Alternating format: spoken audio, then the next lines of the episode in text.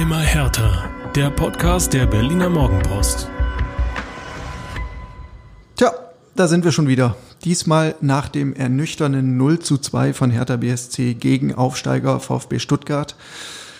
Die Bilanz der Berliner liest sich ernüchternd. Fünf Pflichtspiele, vier Niederlagen. Darüber müssen wir natürlich reden. Mein Name ist Jörn Lange, ich bin Sportredakteur der Berliner Morgenpost und am zweiten Mikrofon begrüße ich heute meine geschätzte Kollegin Inga Bödeling. Hallo Inga. Hallo Jörn, da äh, sage ich nur Ha, Ho, hi, hi, hi. Hi, hi, hi, hi, hi.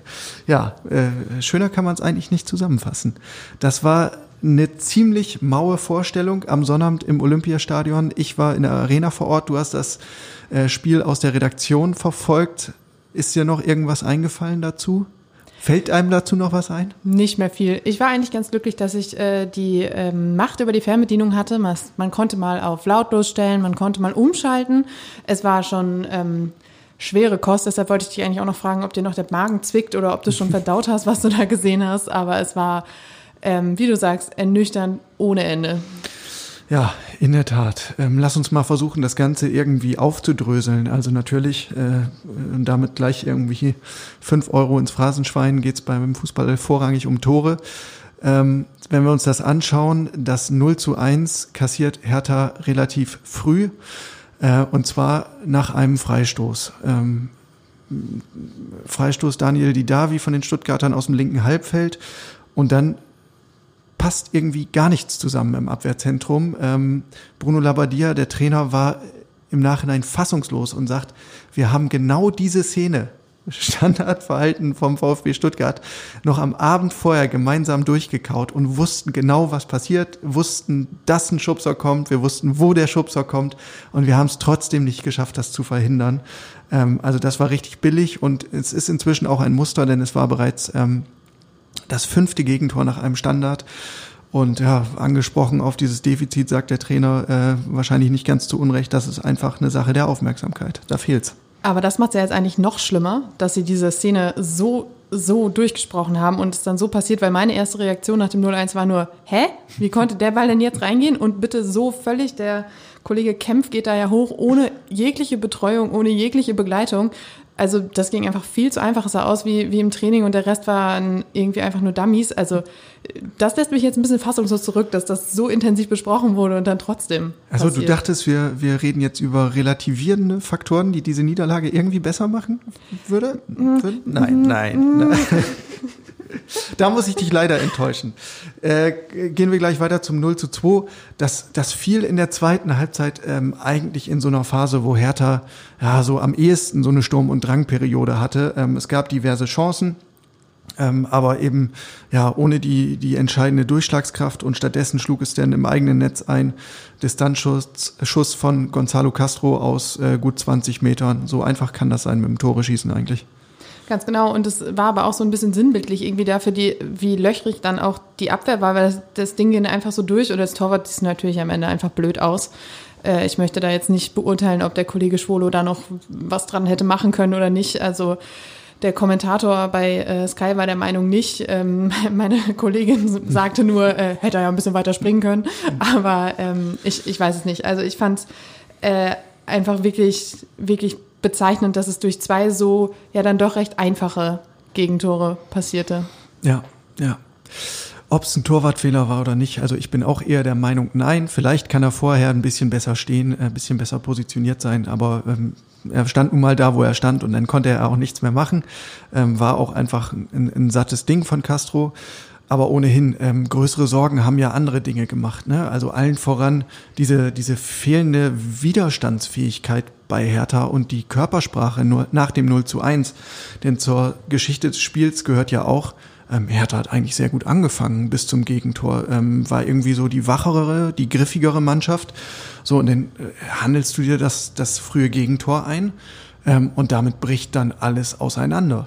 Das ist ein bisschen, bisschen leicht, macht man es da dem Gegner, nicht? Das finde ich auch einfach äh, ziemlich irritierend. Ähm, ich glaube, Maxi Mittelstädt hat es nachher auch gesagt, wir haben da völlig den Faden verloren. Ähm, es war letzte Saison schon mal so, dass das dann auch irgendwie, ich glaube, Niklas Stark damals gesagt hat, nach einem frühen 1-0 ähm, haben wir völlig, völlig außer Reihe getanzt irgendwie. Und ich möchte da gerne noch meine Kollegin äh, zitieren, die gestern meinte, aber wenn ich in meinen ersten zwei Sätzen einen Rechtschreibfehler mache in meinem Text, schreibe ich den Text ja auch zu Ende und das wird keine Katastrophe. Also, dass man sich da als Profi so von verunsichern lässt, fand ich schon extrem irritierend. Und ähm, du sagst gerade, Hertha hat eigentlich ganz gut angefangen. Aber äh, was ich mir nämlich aufgeschrieben habe, war, dass die gefährlichste Torchance von Hertha in der ersten Halbzeit ein beinahe Eigentor von Stuttgart war. Ja, äh, das war so. Das äh, kann ich nicht verneinen, überhaupt nicht. Ähm, aber lass uns trotzdem noch mal ganz kurz bei dieser Widerstandsfähigkeit bleiben, weil es ist ja auch deshalb erstaunlich, weil Hertha eigentlich im vorangegangenen Spiel in München ähm, genau das gegenteilige Gesicht gezeigt hat. Ne? Da hat man mehrfach zurückgelegen und hat sich immer wieder zurückgekämpft, auch so in Situationen, wo man eigentlich dachte, der Drops ist längst gelutscht. Und jetzt ähm, reicht halt ein frühes Gegentor gegen Aufsteiger Stuttgart im eigenen Stadion, um das Team komplett aus dem Konzept zu bringen. Äh, und das passt halt so ein bisschen ins, ins große Ganze bei Hertha. Ne? Beständig, unbeständig. Es bleibt einfach dabei. Mm, ja, absolut. Und mir fehlt auch einfach so ein bisschen, ein bisschen genau, oder mir fehlte jetzt gegen Stuttgart genau die Kampfbereitschaft, die sie gegen Bayern gezeigt haben. Es wirkte halt so wie, oh ja, jetzt haben wir das 0-1 kassiert, dann können wir es jetzt auch sein lassen. Und äh, gegen Bayern, ich weiß nicht, das ist so ein Phänomen, was ich schon öfter bei Mannschaften beobachtet habe, als wenn sie sich da einfach nochmal mehr reinhängen. Und als wenn jetzt im Vorhinein, ich kann mir aber halt auch einfach nicht vorstellen, dass Labadia gesagt hat, ja, Stuttgart, komm, die schlagen auf der linken Arschbacke. aber, äh, Dürfen wir sowas sagen in einem Morgenpost? Podcast. Ich, ich, ah, ich, ich, vermute, kann, notfalls, vermute, ja. Notfalls kannst du es rausschneiden. Ja. Äh, aber also ich kann mir halt nicht vorstellen, dass er gesagt hat, die, die sind eine Nummer kleiner als Bayern und deshalb fehlte mir da auch einfach völlig dieses, dieses, ja gut, dann machen wir jetzt weiter. Sondern wir geben dann einfach direkt auf. Ja, ja, absolut. Ähm, was denn dazu kam, ähm, war eben auch so eine völlige Mut- und Konzeptlosigkeit ähm, im, bei eigenem Ballbesitz. Also es war ja jetzt äh, beileibe nicht so, dass Stuttgart irgendwie einen Pressing-Alarm hoch 10 abgefeuert hätte oder ähm, einfach ein, einen Glanztag erwischt hätte. Ähm, also Hertha hat sich im Grunde selbst geschlagen und wusste schon in der ersten Halbzeit äh, bei eigenem Ballbesitz, nicht wirklich, was man damit anfangen soll. Da wurde der Ball hin und her geschoben zwischen Innenverteidigung und Torwart ähm, und man hat keine Anspielstationen gefunden. Ja, also Stuttgart hat den Gegner irgendwie halbwegs passabel zugestellt, aber das war jetzt nichts, äh, wo, wo man irgendwie völlig äh, ratlos den, den Kopf in den Sand stecken muss. Ähm, aber das Team hatte keine Lösungsansätze. Stichwort ähm, Anspielstation fand ich auch eine Szene sehr bezeichnend. Ich glaube, es war so Mitte der ersten Halbzeit. Da kam nämlich ein ähm, Ball vom Hertaner in den Strafraum gespielt und äh, er rauschte einfach so komplett durch. Es war richtig viel Platz. Wenn da irgendwo einer richtig gestanden hätte, wäre das Ding halt drin gewesen. Das wäre der Ausgleich gewesen. Aber er rauschte durch. Kunja stand falsch, Cordoba stand da nicht. Also es war so, als wüsste eigentlich nicht, äh, also wüsste keiner, was der andere macht. Und das fand ich einfach sehr, sehr irritierend. Ja, ja. Da geht's dir übrigens dann nicht anders als dem Trainer. Also der sagte auch schon unmittelbar nach dem Spiel, ähm, verstehe ich nicht so richtig, Spielaufbau, Automatismen, das ist ja was, was wir wirklich viel üben im Training. Das ist quasi irgendwie äh, täglicher Bestandteil unserer Arbeit und das üben wir auch unter Druck natürlich. Ähm, und trotzdem fehlen irgendwie ganz grundlegende Dinge und Automatismen. Das ähm, ja, lässt irgendwie tief blicken und macht ein, ein wenig ratlos. Ähm, was mich noch mehr besorgt hat, war eigentlich dann äh, so, so das Verhalten der einzelnen Spieler, die sich ähm, teilweise richtig angepflaumt haben. Also am augenscheinlichsten war das bei Matthäus Kunja der Fall. Der hat, ich glaube, in zwei, drei äh, Situationen nicht den Ball von Maxi Mittelstädt bekommen äh, und hat dann richtig getobt, war fuchsteufelswild. Ähm, und wenn es dann so anfängt, dass man sich halt gegenseitig runterzieht und nicht irgendwie positiv bestärkt und sagt, äh, guter Ansatz, aber nächstes Mal bitte spiel doch diesen Ball, sondern ähm, sich wirklich gegenseitig runterzieht, ähm, macht das wenig Mut, ne? Äh, absolut, aber also man muss sich auch überlegen, was man fordert. Ne? In den letzten Wochen hieß es immer, sie kommunizieren nicht genug auf dem Platz, sie sind zu leise auf dem Platz, jetzt wird lauter, jetzt hast du die Kommunikation, jetzt ist auch wieder nicht richtig. Aber nein, ich, ich, ich sehe schon, was du meinst. ja? ich verstehe schon, ähm, was du meinst. Vor allen Dingen auch, ähm, ist natürlich auch verständlich, wenn du siehst, du kriegst ein frühes 1-0 und ähm, dann hast du das, äh, oder 0-1 besser gesagt, hast du das, bist unzufrieden. Das hast du dir anders vorgestellt. Du hast eine gute Leistung gegen Bayern gezeigt, daran wolltest du anknüpfen. Da kommen natürlich irgendwie, ja, solche, solche Anraunzer mal raus. Ähm, aber vielleicht ist es gar nicht schlecht, um dann einfach auch zu sehen, dass solche Spiele kein Selbstläufer sind. Also das aber erstmal zu akzeptieren selbst ist natürlich auch nicht einfach. Ja. Jetzt kann man natürlich äh, relativierend ins Feld führen, dass die Vorbereitung auf dieses Spiel extrem schwierig war. Ähm, wir haben ja am heutigen Sonntag, an dem wir aufnehmen, ähm, schon mit dem Trainer virtuell gesprochen ähm, in einer kleinen Videoschalte. Und auch da war das natürlich nochmal Thema. Also jetzt bitte nicht falsch verstehen, es ist nicht so, dass Bruno Labbadia irgendwie Ausreden sucht oder sich dahinter versteckt, aber natürlich weist er nochmal auf äh, die großen Linien hin. Ähm, das wäre halt zum einen, dass äh, er zwei Wochen lang gar nicht richtig trainieren konnte, weil 13 Spieler auf Länderspielreisen waren.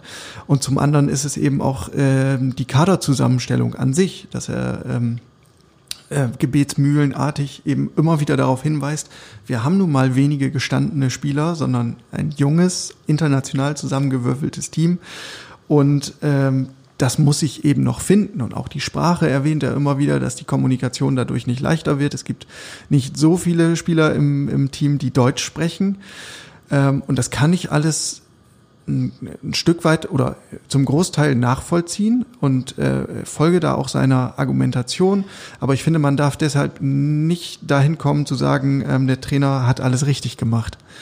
Absolut nicht. Und also ich finde, das sind jetzt ja auch alles keine neuen Probleme und äh, neuen Herausforderungen. Länderspielpausen gibt es schon seit Jahren. Ähm, die Kritik daran gibt es auch schon seit Jahren, nur weil wir jetzt halt diese, diese ähm, Corona- Phase mit der engen Saison haben und so, heißt das ja noch lange nicht, dass das jetzt eine Ausrede dafür ist, dass es nicht läuft. Und äh, wir haben auch seit Jahren schon immer diese frühen Länderspielpausen gehabt, sowohl im September als auch im Oktober. Das hat jede Mannschaft gestört bei der Ein Einarbeitung, sage ich jetzt mal. Ähm, Hertha ist nicht die einzige Mannschaft mit vielen neuen Spielern. Das heißt, da fehlt mir halt einfach auch so ein bisschen die Grundlage, um das nachzuvollziehen. Klar, also Fakten, von Fakten her ja, aber es ist nun mal auch deren Job, sich irgendwie, sie sehen sich jeden Tag, sie stehen jeden Tag zusammen auf dem, auf dem Platz. Und äh, das, was mit dem äh, mit der mit der Sprache angeht, ist genau das Gleiche. Also es ist jetzt mhm. auch nicht so, dass seit dieser Saison zum ersten Mal irgendwie internationale Spieler in der Bundesliga zugelassen wurden und davor einmal Deutsch gesprochen wurde. Ähm, wenn da irgendjemand Probleme mit hat, hilft vielleicht ein Sprachkurs. Ich habe gehört, die VHS soll da gar nicht so schlecht sein. Aber ähm, also ich weiß nicht, das ist alles, ist alles altbekannt. Ja, ich erinnere mich an, an äh, zornige Uli Hoeneß Worte, der gesagt hat, bei uns in der Bayern-Kabine muss wieder mehr Deutsch gesprochen werden. Aber ich, ich, ich kann es auch wirklich, also in den heutigen Zeiten bei den internationalen Transfermärkten, die seit Jahren existieren, wirklich nicht nachvollziehen. Ähm, alle Spieler müssen irgendwie in der Lage sein, ähm, so mit, mit berufstauglichem Fußball-Englisch sich äh, verständigen zu können.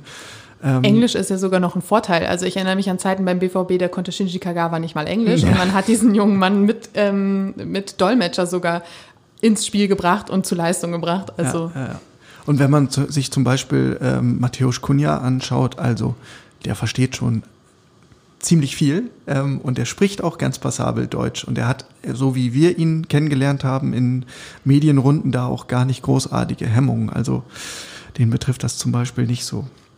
Ähm, was mir dann, äh, worauf ich eigentlich hinaus wollte, bei, bei all diesen widrigen Umständen gibt es ja durchaus noch ein paar Stellschrauben, an denen der Trainer drehen kann. So, und das ist zum einen die Aufstellung. Da habe ich mich gegen Stuttgart ziemlich gewundert, dass der Coach auf Matthew Leckie ähm, zurückgegriffen hat. Der durfte zwar im Pokal schon mal ran in der ersten Runde, aber wir wissen, wie das ausgegangen ist. Und in der Bundesliga hat er vor über einem Jahr äh, das letzte Mal in der Startelf gestanden. Ähm, so, und ich, ich habe mir zwar so die Argumentation dahinter gedacht, nämlich, dass die Alternative, Dodi Luke Bacchio, ähm, von der Nationalmannschaft kam und der Trainer einfach gesagt hat, wir wollten gern, wollen gern jemand Frisches auf dem Platz haben. Genauso war es auch, hat er uns heute noch mal erklärt. Ja, also man hat sich irgendwie die, die körperlichen Werte von Dodi Luke Bacchio angeschaut und gesagt, hm, wir, wir möchten gern frisches Personal und darüber hinaus hätte Matthew Leckie zwei überragende Trainingswochen abgeliefert und er hätte sich den Einsatz einfach verdient. Im Nachhinein muss man vielleicht sagen, dass ein müder Luke Bacchio vielleicht die bessere Wahl als ein wacher Lecky gewesen wäre. Ja. Weil, äh, also mir hat mal ein ähm, mir nicht ganz unbekannter Kollege äh, am Anfang der Saison gesagt, äh, Matthew Lecky, ähm, ja, weiß eigentlich auch keiner, warum der noch da ist. Äh, und plötzlich stand er gestern in der Startelf. Ähm, ich, ich, war, ich war auch etwas ähm, ja, irritiert. Aber ähm, ja, Labadia hat halt die frischesten Eindrücke und dann macht das halt äh, so, wie er, wie er es mit bestem Gewissen halt vertreten kann. Aber ich glaube, im Nachhinein musste er doch heute auch schon oder gestern vielleicht auch schon einsehen, dass es nicht die richtige Entscheidung war, oder? Ja, er hat es dann ja auch korrigiert. Also Lecky ist zur Pause ähm, vom Platz gegangen und ja, heute hat er gesagt, hat ihn auch enttäuscht. Ähm, Matthew hat es einfach nicht geschafft, die PS, die er hat, irgendwie auf, auf den Platz zu bringen.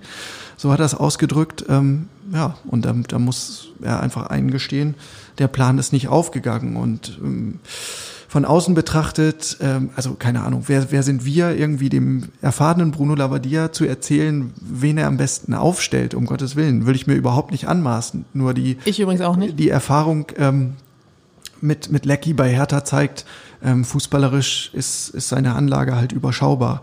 Und äh, da fand ich jetzt ähm, deinen Einwurf mit dem Vergleich, ein halbfitter Luke Bacchio ist vielleicht die gefährlichere Option, ähm, eigentlich sehr treffend. Ähm, eine zweite Personalie gab es noch, die ein bisschen ja, halbwegs überraschend war, nämlich äh, dass Maxi Mittelstädt auf der, im zentralen Mittelfeld mitgeschrubbt hat. Ähm, das war jetzt nicht das erste Mal und die Vielseitigkeit von Maxi, die, die spricht sicherlich für ihn. Ne? Das hat der Trainer auch nochmal hervorgehoben. Also das ist halt immer dankbar, wenn man einen wie, wie Mittelstädt auf dem Platz hat, ähm, auch um im Spiel zu reagieren. Und das ist ähm, im, im Laufe der Partie ja auch zum Tragen gekommen. Später ist Marvin Plattenhardt ausgewechselt worden, dann rückt Maxi Mittelstädt halt nach hinten links. So, und damit hast du eine gewisse Flexibilität. Aber zur Wahrheit gehört auch, ähm, diese, diese Job im zentralen Mittelfeld, das ist halt nicht seine gelernte Position und das ist nicht sein Kernbusiness. Ähm, nur hat Labadia da aktuell auch gar nicht großartig die Wahl. Da kommen wir zu einem Verletzungsdilemma. Niklas Stark, der zuletzt häufiger im Zentrum gespielt hat, der musste jetzt in die Innenverteidigung rücken, weil Jordan Toro Nariga verletzt ist. Santi Askasiba als Sechser hat sich gerade wieder verletzt. So, und dann hast du nominell eigentlich nur noch Eduard Löwen für diesen Job. Ähm, und der hat eben noch kein einziges Mal wirklich mit der vollen Mannschaft trainiert, seitdem er jetzt ähm, zum Ende des Transferfensters so als, als Last-Minute-Zugang gekommen ist. Ähm, die einzige andere Variante, die ich dann noch sehe, ist halt ähm, intern quasi zu rotieren und vielleicht diese Option Wladimir Darida zu ziehen. Genau, Darida war ja auf jeden Fall offensiv einer noch der größeren Aktivposten, was natürlich zum Vorteil war, aber eventuell hätte man ihn im Gesamtkonstrukt ein bisschen weiter nach hinten ziehen können, ein bisschen defensiver äh, agieren lassen können ähm, und Kunja dann als ja, Variante dann vielleicht besser offensiv ins Zentrum. Ja, das habe ich, das habe ich mir auch so gedacht, weil bei Kunja fällt auch immer wieder auf, ähm, auch wenn er jetzt nominell quasi auf der linken Seite offensiv aufgeboten ist, es zieht ihn schon immer wieder ins Zentrum. Ähm, diesen Hang hat er einfach und vielleicht tut man allen Beteiligten einen Gefallen, wenn man ihn von vornherein halt mit dieser äh, Freiheit ausstattet und sagt, ey Matthäus, du darfst da mehr oder weniger wirbeln, wo du willst, aber es braucht halt auch noch einen Außenbahnspieler, der ähm, die Breite auf dem Platz erzeugt. Ähm, also das ist eine Option, die hätte ich mir durchaus vorstellen können, dass man zentral defensiv mit Luka Toussaint und Vladi Darida spielt. Matthäus Kunja denn ähm, Matthäus Kunja dann ähm, offensiv in der Zentrale. Ich glaube, Kunja noch mehr taktische ähm, Disziplin irgendwie aufzuerlegen, damit beschneidet man sich, glaube ich, auch einer ganz bestimmten äh, Waffe, die man einfach auch hat da vorne. Und äh, von daher wäre das vielleicht einfach wirklich die bessere Variante fürs, für ein, ein deutlich beliebteres Angriffsspiel, als es jetzt gegen Stuttgart war. Hat in der Vergangenheit ja auch schon mal geklappt. Aber okay.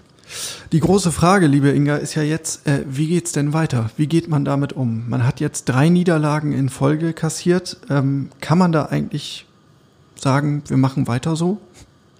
Naja, also ich finde, man sollte auf jeden Fall die Geduld behalten, weil ähm, man hat mit Labadia einen Trainer, der für solche Situationen gemacht ist. Das haben wir jetzt schon ausreichend ähm, in den letzten Wochen und auch bei Amtsantritt und Co. besprochen. Und wer den HSV wirklich gleich zweimal überlebt hat, der in diese, sieht in dieser Situation, glaube ich, keine allzu großen Probleme. Ähm, die, ähm, die Frage ist halt nur, sie, sie selbst pro, äh, propagieren ja auch Geduld und wir brauchen Zeit, damit sich die Mannschaft findet. Die Frage ist jetzt, ob Hertha selbst diese Geduld behält oder ob sie relativ schnell sagen, nee, das geht uns hier alles nicht schnell genug und wir sind nicht äh, da, wo wir eigentlich sein wollen und deshalb müssen wir jetzt was ändern. Das wäre also meiner persönlichen Meinung nach äh, ein großer Fehler, weil ich glaube, dass der Weg, den sie eingeschlagen haben, nicht schlecht ist äh, und Rückschläge gehören halt einfach dann dazu. Ja. Wenn man es wenn man's positiv ausdrücken will, könnte man ja sagen, jetzt geht's eigentlich erst so richtig los für Labadia, ne? Weil jetzt steht der Kader halt final, jetzt ist erstmal auch keine Länderspielpause mehr. Äh, jetzt kann er erstmal ein paar Wochen arbeiten. Und klar, du hast immer noch ähm, so widrige Umstände wie äh, die Corona-Infektion von Matteo Gendosi oder Peter Pekarik hat sich jetzt verletzt. Da muss man noch mal gucken, wie, wie lange er ausfallen wird. Ähm, aber letztendlich hat er jetzt, er weiß, woran er ist, die Mannschaft steht und jetzt kann gearbeitet werden, ähm, ohne, ohne äh, so viel Unsicherheit zu haben. Ähm, das wäre quasi die positive Sichtweise. Die negative Sichtweise ist, okay, es hat sich in den vergangenen Wochen einfach sehr wenig Fortschritt gezeigt und die Ungeduld, die wächst spürbar. Das hat man auch im Olympiastadion gemerkt. Da waren ja wieder äh, 4000 Zuschauer zugelassen und auf den Rängen war schon ganz schön viel Unmut zu spüren. Also es gab äh, schon zur Pause Pfiffe ähm, und dann auch nach dem Schlusspfiff und äh, ja, es, es, es gärte halt äh, auf den Rängen spürbar. Ich erinnere mich an eine Behandlungspause, als Pekarik dann vom Feld musste. Da hörte man einen einzelnen frustrierten Fan, der ausdauernd skandierte, äh, Preetz muss weg, Preetz muss weg. Ähm, und da sind halt nicht allzu viele Leute ähm, drauf eingestiegen, aber es war halt äh, so ein skurriler Moment irgendwie im Stadion, weil der so, so klar hörbar war. Und ähm, einer der Tribünengäste war ja erneut Jens Lehmann, Aufsichtsratsmitglied ähm, bei Herthas Profis und der Berater von Lars Windhorst, dem Investor. Und der wird es natürlich auch registriert haben. Nochmal kurz zu dem Fan, der da ähm, seinem Unmut äh, Luft gemacht hat. Der war wahrscheinlich total glücklich, dass er endlich mal gehört wird weil ja. halt nicht so viele im Stadion waren. Also er hat das er hat die ganze Stunde genutzt, um mal zu sagen, was er von dem ganzen Schmuder hält. Ähm, ja, Jens Lehmann habe ich auch gesehen, ähm, äh, zieht, äh, notierte eifrig auf seinem Zettelchen. Wieder mit Stift und Zettel. Genau. Wahnsinn. Aber wer weiß, vielleicht hat er ja auch einfach nur kleine Liebesbriefchen geschrieben oder ähm, nebenbei die Steuererklärung gemacht oder so. Also ich meine, so viel gab das Spiel ja nicht her, deshalb vielleicht hat er, hat er ein bisschen was anderes nebenbei gemacht. Aber ähm, ich fand es interessant, wie allein seine Anwesenheit schon, was, was seine Anwesenheit für einen Effekt schon hatte. Ja, und äh, die Anwesenheit hat inzwischen ja auch eine Vorgeschichte. Ne? Und mir persönlich kommt es äh, mittlerweile fast so vor wie so, wie so eine demonstrative Maßnahme. Wir platzieren Jens Lehmann jetzt hier auf der Tribüne. Und auch eben die, diese Herangehensweise mit Stift und Zettel. Also ich glaube, weiß ich nicht, wenn so ein, wenn ein Bundestrainer Joachim Löw im Stadion ist, der nimmt halt einfach so seine Eindrücke mit. Da habe ich, glaube ich, noch nie registriert, dass der irgendwie äh, Block und Stift dabei hat und sich eifrig Notizen macht, sondern äh, da, da zählt am Ende irgendwie so das große Ganze. Und bei Lehmann wirkt das immer so ein bisschen demonstrativ. Ähm, und die Vorgeschichte, um das noch einmal kurz zusammenzuraffen, ähm, war ja so, dass Jens Lehmann sich in der vergangenen Woche via Sportbild geäußert hat und anders als Manager Michael Preetz und Trainer Bruno Labbadia ganz klar dieses Ziel Europa ausgegeben hat. Ähm, das war irgendwie so sinngemäß, für Hertha BSC geht es einzig und allein um die Qualifikation für den Europapokal und sonst um nichts. Ähm, und da waren Trainer und Manager in ihrer Zielvorgabe doch deutlich zurückhaltender. Für mich wäre das auf jeden Fall irgendwie ein Unruhestifter zu falsch, zum falschen Zeitpunkt einfach, ähm, weil ich finde, wenn der Verein oder also wenn die Vereinsführung um Preetz und Labadia sagt, wir lassen das erstmal mit diesem mit dieser klaren Zielvorgabe, dann sollte man das auch ähm, akzeptieren und die Mannschaft halt erstmal machen lassen, weil wie man sieht, hat es jetzt irgendwie auch nicht so den besten äh, Effekt gehabt. Und ähm, es war ja offensichtlich halt auch irgendwie so ein bisschen eine Reaktion auf das Interview von, ähm, von Gegenbauer im Kicker und man hatte so das Gefühl, so jetzt muss wieder die Investorseite mal eben ähm, zeigen, wer Mann im, im Olympiastadion ist. Und ich finde, das ist so ein Machtkampf, der, den ich eigentlich dachte, den sie schon begraben hätten, nachdem, ähm, ich glaube, das war, als Klinsmann dann entlassen wurde und dann war doch diese PK mit Gegenbauer Preetz und Windhorst, Windhorst ja. und man dachte so, ah ja, alle drei sitzen im gleichen Boot, wir haben jetzt eine Linie und die fahren wir und seit jetzt Lehmann diesen Beraterposten übernommen hat, hat man wieder das Gefühl, es spaltet sich und ich finde, das ist einfach irgendwie ein Machtkampf, den braucht Hertha nicht und der der ja, belegt Ressourcen, die eigentlich anderweitig genutzt werden könnten. Ja, und das Thema war omnipräsent. Also ähm, an den Sky-Mikrofonen natürlich wurden alle Hertha-Protagonisten danach gefragt. Ähm, auch Labadia in, im Nachhinein nochmal äh, am, am Tag nach dem Spiel. Und das nervt einfach. Und es ist ein zusätzlicher Unruheherd. Und mich beschleicht auch so ein bisschen das Gefühl, dass die Aussagen von Werner Gegenbauer, dem Präsidenten, in dem äh, angesprochenen Kicker-Interview so ein, sich so ein bisschen zu einem Eigentor entwickeln.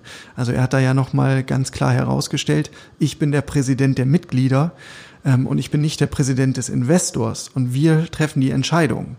So, mit Blick auf die bevorstehende Mitgliederversammlung, wo ja auch das Präsidium neu gewählt wird, ist das irgendwie nachvollziehbar, dass er sich auch nochmal so ganz klar als, als Mann des Volkes positionieren möchte.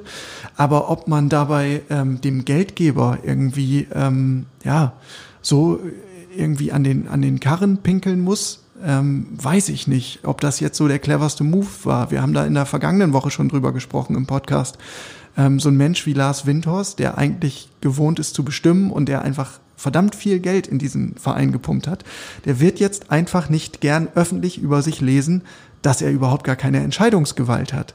Ähm, und das ist vielleicht so fürs Binnenklima nicht die cleverste Aussage gewesen. Und ich bin da völlig bei dir. Wenn denn ähm, Jens Lehmann sich als quasi Vertreter von Windhorst und als Berater von Windhorst öffentlich äußert, dann darf man das durchaus irgendwie als Wink mit dem Zaunfall ähm, interpretieren und sagen, Moment mal, Herr Gegenbauer, ähm, wir haben hier auch noch ein Wörtchen mitzureden. Ähm, dieser Satz mit wir entscheiden für Hertha ähm, ist ja jetzt auch nicht zum ersten Mal in diesem Interview gefallen, also in, in, diesem Interview nicht zum ersten Mal gefallen. Also ich habe das Gefühl, der kam in den letzten Monaten häufiger äh, vor, sowohl von Preetz als auch von Gegenbauer. Und ähm, ich habe das Gefühl, dass, dass die Investorseite dann jedes Mal irgendwie nochmal nachlegen muss, um zu sagen, aber hallo, wir haben hier Millionen reingepumpt und wir haben auch was zu sagen. Und das ist so ein, so ein Ränkespiel irgendwie, das auch ähm, ja, ausufernd lang fortgeführt werden kann, weil ähm, ich, ich sehe da jetzt auch keine Lösung. Und ähm, ich finde, es ist eine spannende Gemengelage so vor der Mitgliederversammlung, weil ich glaube, gerade jetzt nach der Vorstellung gegen Stuttgart und äh, wir sprechen ja nachher auch noch drüber vor, der, vor dem Spiel gegen, oder sie ist ja nach dem Spiel gegen Leipzig dann auch noch, ähm, durch das sich die Situation durchaus ähm, verschlechtern könnte nochmal, ähm, glaube ich, dass, dass es durchaus Fans gibt, die sagen, ähm, ja, aber der Windhorst hat Geld reingepumpt und wir wollen nach Europa und es wird die ganze Zeit davon gesprochen und ihr kriegt sie nicht auf die Reihe. Also ja, also ich glaube, dass das hat noch durchaus ein bisschen Sprengpotenzial. Ja, Ganz schwieriges Thema, glaube ich, auch aus, aus Fanperspektive. Ne? Also sich von außen von einem Investor reinquatschen zu lassen, das ist natürlich eigentlich so das Feindbild schlechthin für einen Fußballfan, der sagt, ähm, ich bin ja Fan von dem Verein und nicht von dem Investor, der jetzt irgendwie Profit mit der ganzen Sache machen will. Zugleich muss man sich aber diese Frage auch stellen lassen, ne? wenn man ähm, der sportliche Entscheider ist oder der Verantwortliche. Jetzt ist ja Geld da, warum klappt es denn immer noch nicht? Wird spannend zu sehen, wie lange die Geduld hält. Ähm, wenn man jetzt ein bisschen vorausblickt auf das, was da kommt, dann ähm, muss Bruno Labbadia erstmal wieder ein paar Lücken füllen. Denn so wie es aussieht, muss er erstmal auf Peter Pekarik ähm, verzichten, den Rechtsverteidiger. Der hat sich äh, eine schwere Hüftprellung zugezogen im Spiel gegen Stuttgart, musste ausgewechselt werden. Für ihn kam denn sein, ja, eigentlich ja Nachfolger, ähm, der verpflichtete Deo Sifoik, mit dem Problem, dass auch der wieder vom Feld musste später, weil er gehumpelt hat, äh, hat muskuläre Probleme. Das sieht zwar weniger schlimm aus, aber wenn es richtig blöd läuft, ähm, stehen beide etatmäßigen Rechtsverteidiger gegen Leipzig nicht zur Verfügung. Da muss man dann schon wieder erfinderisch werden. Gibt es da in der Jugend vielleicht den einen oder anderen, der da aushelfen kann? Oder muss dann im Zweifelsfall im Mittelfeld wieder alles umgebaut werden, damit da hinten alles dicht ist? Ja, ich sag mal so. Also auf der linken Seite, da gibt es ja den Luca Netz. Ähm, das, das wäre einer, den man irgendwie äh, vielleicht mich mit nicht ganz so schlechtem Gewissen aufbieten könnte. Dem wird viel Potenzial nachgesagt, aber hinten rechts Fehlanzeige muss man erfinderisch werden. Dazu kommt Jordan Torunariga, Innenverteidiger, fehlt weiterhin. Da war ähm, die, die Verletzungsmeldung ja so ein bisschen kryptisch oder vage von, von Hertha formuliert. Er wird mehrere Wochen ausfallen. Also diese mehreren Wochen, die ziehen sich auf jeden Fall noch. Dass er jetzt irgendwie zeitnah ins Mannschaftstraining äh, einsteigt, daran ist nicht zu denken. Na, und dann hat man noch Matteo Gendosi, der ja eigentlich Hoffnungsträger ist Ähm, aber da müssen wir halt auch noch drüber sprechen. Der ist von der französischen U21 zurückgekehrt und hatte tatsächlich einen positiven Corona-Test im Gepäck. Das ist natürlich der Worst Case ever. Ähm, aber ich meine, konnte ja auch keiner ahnen, dass es keine so gute Idee ist, während einer sich verschärfenden Pandemie Spieler durch, quer durch den Kontinent zu jagen. Ähm, es ist, er ist ja auch nicht der Einzige, der mit diesen Spätfolgen von, der, von den Länderspielen zurückkam, aber ähm, das ist natürlich auf mehreren Ebenen einfach super schlecht. Also einerseits haben sie sich super viel von ihm erhofft. Jetzt konnte er noch nicht mal richtig mittrainieren. Jetzt fällt er erstmal aus. Du weißt auch gar nicht, wie sich das entwickelt. Ähm, man, ich weiß jetzt nicht, ob er Symptome hat oder sonst was, aber ähm, Spätfolgen sind ja auch immer ein Thema. Und äh, ja, da hast du jetzt erstmal ein Sorgenkind. Ja, die ganze Integration verzögert sich. Er verliert vermutlich Fitness. Also äh, Bruno Labbadia sagte, wir arbeiten zweimal pro Tag per Cybertraining mit ihm. Das heißt also mit einem Fitnesstrainer äh, per Videoschalte, damit er auch nicht gemogelt wird, ähm, damit er richtig durchzieht. Aber natürlich ist es was anderes, als auf dem Platz zu stehen, um als ähm, mit dem Ball zu arbeiten. Und er hatte jetzt beim Nationalteam eigentlich Spielpraxis gesammelt, war für ihn ja wichtig. Ich glaube, einmal eine gute Stunde, einmal 90 Minuten. Ähm, da haben sie bei Hertha eigentlich jubiliert und gesagt, genauso haben wir uns das vorgestellt, wunderbar. Und dann kommt er zurück und wird zweimal positiv getestet. Ähm, und dann muss man ja sagen, ist das Gute, ähm, dass dieses Testkonzept funktioniert hat. Also der Spieler hatte keinen Kontakt ähm, mit Kollegen, mit dem Trainer- oder Betreuerteam, hat also auch niemanden angesteckt. Ähm, das ist irgendwie so die, die positive Seite der Medaille, aber über das Negative haben wir schon gesprochen. Es verzögert sich halt alles mit ihm und seiner Ankunft. Und ähm, Michael Preetz äh, hat angesprochen auf diese Länderspielpause halt auch nochmal gesagt, die Vereine zahlen jetzt die Zeche. Und ich glaube, das wird vor dem nächsten internationalen Break im November nochmal ein richtiges, richtig großes Thema. Das äh, könnte ich mir auch vorstellen. Das haben gestern eigentlich fast alle Clubbosse sich irgendwie dazu geäußert und meist halt auch negativ. Vor allem in Hoffenheim war natürlich der Tenor geht gar nicht. Ich meine, ich glaube, die haben gleich drei Spieler äh, an Corona verloren. Äh, also äh, nicht verloren, aber ähm, vorübergehend äh, außer Gefecht gesetzt. Ähm, aber ich fand auch ganz interessant, was äh, Dietmar Hamann bei Sky gesagt hat. Er hat nämlich gesagt, das ähm, hat, hat so ein bisschen eine Lanze für die Verbände wie UEFA und FIFA gebrochen und halt gesagt, naja, die Ligen haben ihren Spielbetrieb jetzt zurückbekommen, da hat man alles dafür getan, dass sie wieder laufen können. Ähm, natürlich stellen jetzt auch die Verbände Ansprüche. Natürlich sagt auch die UEFA, wir wollen jetzt aber unsere Nations League weiterspielen, wir brauchen auch die Einnahmen. Ähm, ist natürlich die Frage, mit welchen ähm, Millionenbeträgen und so man da jetzt ähm, jongliert und so, aber ähm, er hat halt gesagt, man muss dann auch den Verbänden zugestehen, dass sie ihren Spielbetrieb bekommen und äh, das finde ich eigentlich gar kein, also kein, kein so schlechter Einwand. Ähm, die Frage ist natürlich, klar hat Preetz recht, wenn er sagt, die Vereine zahlen die Zeche. Die Frage ist natürlich einfach jetzt, welche, welch, welcher Spielbetrieb ist wichtiger? Und das ist eine Frage, die würde ich jetzt auch nicht beantworten wollen. Ja, ich könnte mir vorstellen, dass man eigentlich da relativ schnell dann im Fall der Fälle wieder dort landet, äh, wo man auch bei Ausbruch der Corona-Pandemie schon war. Nämlich, dass man gesagt hat, das Allerwichtigste sind die nationalen Ligen und alles andere ist irgendwie eine Zugabe. Also klar sind das wichtige Wettbewerbe und natürlich haben alle Verbände und und äh, Wettbewerbe irgendwie den Anspruch zu spielen. Und es ist auch, finde ich, total nachvollziehbar, dass die um ihre Existenz kämpfen.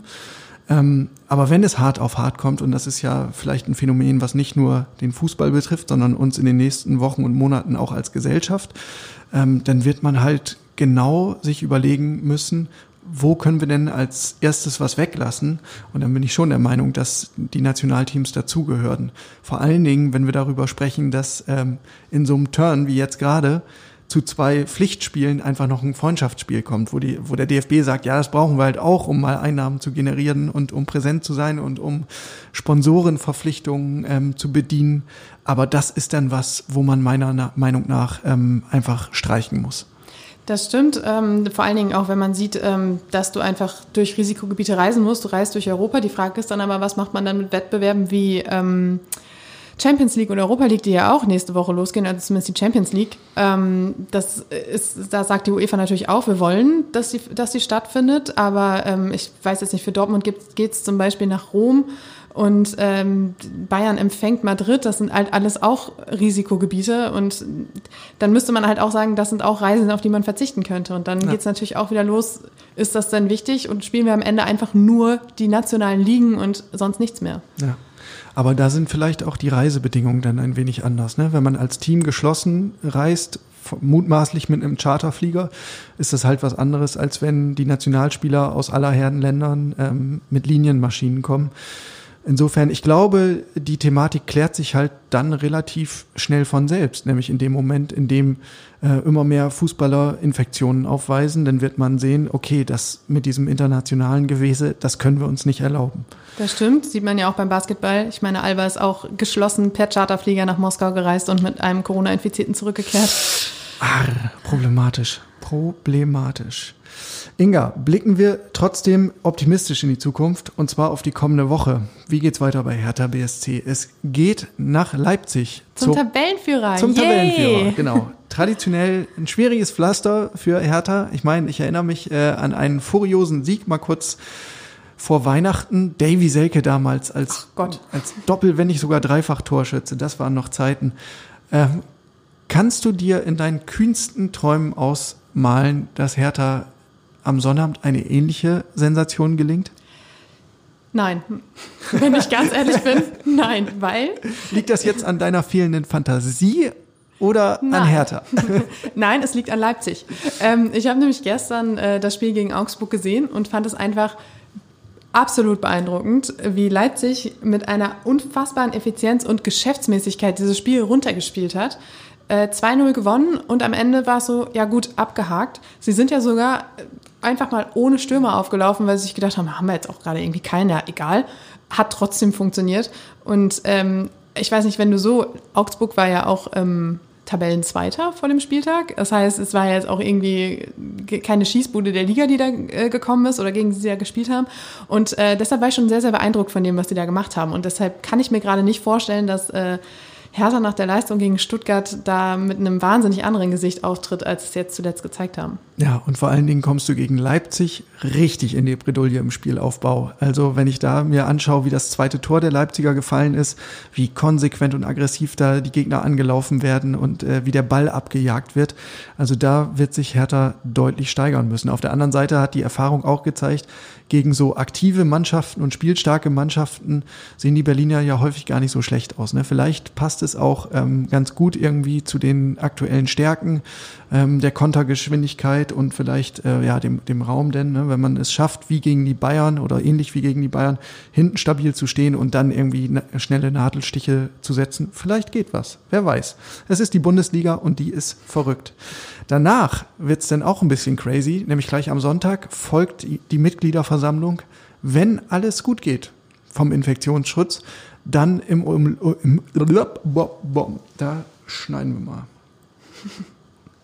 Wenn alles gut geht vom Infektionsschutz, dann in der Ostkurve im Olympiastadion unter freiem Himmel, ähm, dann mit der Präsidiumswahl und auch der Präsidentenwahl. Werner Gegenbauer tritt als einziger Kandidat an, konkurrenzlos, aber trotzdem wird es bei der Aussprache sicherlich das ein oder andere kritische Wörtchen geben. Ich bin gespannt. So, und danach geht's mit einem knackigen Programm weiter. Die Gegner heißen, ich guck mal kurz auf meinen Spickzettel, Wolfsburg, Augsburg, Dortmund, Leverkusen. Und dann das Derby. Und dann kommt das Derby. Ja. Halleluja. Also ich würde sagen, danach weißt du auf jeden Fall, wo du stehst. Ich möchte jetzt nicht zu sehr unken und schwarz malen, aber ich könnte mir vorstellen, dass die Lage dann nicht so rosig aussieht. Aber ähm, ja, lassen wir uns überraschen. Ich meine, gegen Bayern haben wir auch gesehen, dass es durchaus anders geht. Es wäre schön, wenn wir das Gesicht bald wiedersehen könnten. Das macht nämlich dann doch ein bisschen mehr Spaß als diese trostlose Vorstellung vom Samstag. Schönes Schlusswort. Vielen Dank. Danke, Inga. Danke euch da draußen fürs Zuhören. Wie immer gilt ähm, der Wunsch, bleibt gesund, bleibt negativ in diesem Fall ähm, und habt eine gute Woche. Wir melden uns am Montag, dem 26. Oktober wieder. Ciao.